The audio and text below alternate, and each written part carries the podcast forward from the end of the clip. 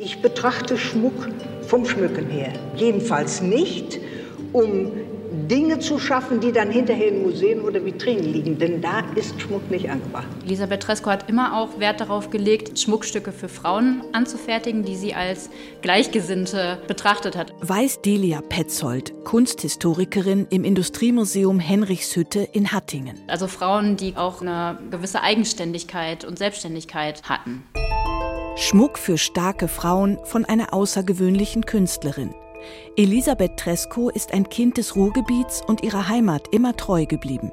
1898 kommt sie in Bochum zur Welt. Mit 16 besucht sie die Hagener Silberschmiede, die der Kunstsammler und Mäzen Karl Ernst Osthaus ins Leben gerufen hatte. Danach hat Elisabeth Tresco die Metallklasse in der Volkwang-Schule in Essen besucht, wo sie unter anderem begann, auch Malerei zu studieren. Elisabeth Tresco macht anschließend eine Lehre als Goldschmiedin in München, kehrt zurück an die Ruhr, bezieht ein Atelier in der damals entstehenden Essener Künstlerkolonie Margaretenhöhe und legt ihre Meisterprüfung ab.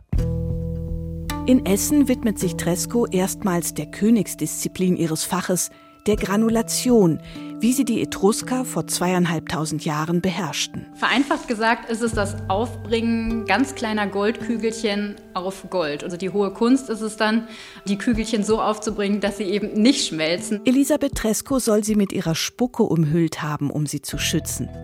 Die Ringe, Broschen, Armreifen, Ohrringe oder Kettenanhänger sind von Schmuckstücken aus der Völkerwanderungszeit inspiriert, Oft inszeniert sie auch einen ganz besonderen Stein.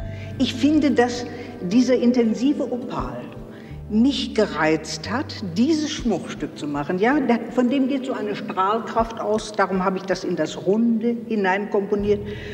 Und um ihn zu mildern, einen Rand sanfterer Opale und Smaragde drum gelegt.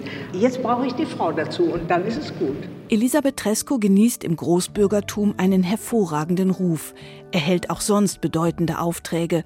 Sie wird mit der vorläufigen Restaurierung des Kölner Dreikönigenschreins beauftragt, gestaltet für eine Kirche in Bochum das Altarkreuz und sie schafft ihr wohl bekanntestes Stück, einen ganz besonderen Wanderpokal. Die Salatschüssel, die kennt man doch vom deutschen Fußball. Die Meisterschale. Ja, Herr Becker, dass Sie das wissen. Ja, die ist von der berühmten Goldschmiedin Elisabeth Tresco. Ach, die 60 Zentimeter große Trophäe entwirft Tresco 1949 zusammen mit ihren Schülern an den Kölner Werkschulen, wo sie als Professorin lehrt. Diese Schale besteht ja aus 5,5 Kilo Silber mit fünf großen und elf kleinen Turmalinen dekoriert und mit floralen Mustern umrankt. Da ist das Ding! Da ist das Ding!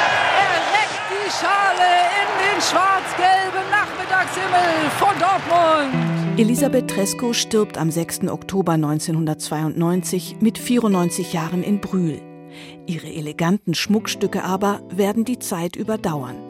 Delia Petzold besäße allzu gerne eines davon. Dieses gewisse Archaische in Elisabeth Trescos Kunst, die macht es für mich irgendwie aus und die macht es für mich auch so faszinierend.